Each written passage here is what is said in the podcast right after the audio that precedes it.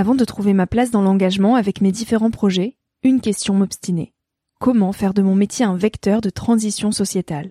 Comment avoir un impact et faire ma part au quotidien? Si vous écoutez Nouvel Oeil, vous vous posez certainement aussi ces questions-là. Et si j'ai choisi la Green Management School pour soutenir mon podcast, c'est parce que ça peut réellement vous aider à vous y retrouver. Se former au métier de la transition écologique, ce n'était pas si accessible il y a quelques années, mais ça l'est aujourd'hui. Ça l'est tellement que l'on ne sait plus qui croire, quelle formation entreprendre, ni ce que ça vaut. Alors j'ai fait les recherches pour vous, et j'ai trouvé l'école que j'aurais tant aimé faire il y a quelques années, quand j'étais paumée. Des cours approfondis sur le climat, la biodiversité, l'agronomie, la géopolitique, mais aussi sur les modèles économiques vertueux, le tout dispensé par des spécialistes et des personnalités inspirantes. Créer un autre lendemain que celui qui s'annonce, c'est leur mantra, et derrière cette idée, la mission de Green Management School est de former de nouveaux managers capables de transformer les entreprises et les organisations de l'intérieur. Toutes les informations sont en description. Merci à Green Management School de croire en nouvel œil en soutenant cette saison de podcast. Tout de suite, place à un nouvel épisode. Cet épisode est un extrait du podcast publié lundi dernier. Il est à écouter et à réécouter quand la motivation ou le sourire te manqueront. Ce mini-épisode pourra remplacer Instagram pendant ta pause de 10 minutes, se retrouver dans tes oreilles avant de t'endormir ou à ton réveil pour commencer ta journée dans la joie.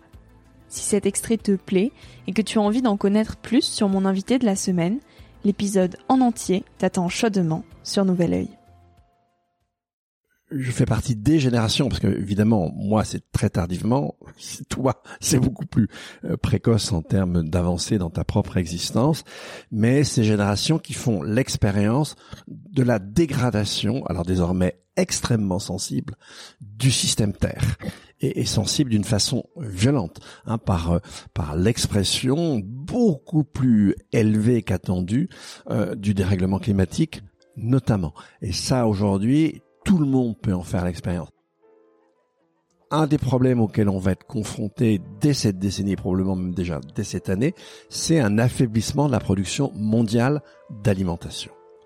Ça, c'est l'expérience que je fais sur la fin de mon existence. Et c'est une expérience qu'aucune génération humaine antérieure n'a eu à partager eh bien, il n'y a aucune société où on ne donne pas, on n'impose pas d'une certaine manière, de façon à nouveau dominante aux individus, un mode de réalisation du soi. Hein, dans notre société à nous, notre société consumériste, se réaliser, euh, c'est posséder un statut qui va s'exprimer par la possession d'objets ou d'êtres humains, hein, une belle famille, etc. Bon, des enfants, euh, voilà. et vivre, c'est respecter la forêt. Et si je pense que je dois me réaliser dans la perception d'objets, eh bien c'est parce que précisément ces objets, c'est la nature transformée. La nature n'a aucune valeur. Euh, se développer, le progrès, c'est un arrachement à la nature, c'est une destruction indéfinie de la nature.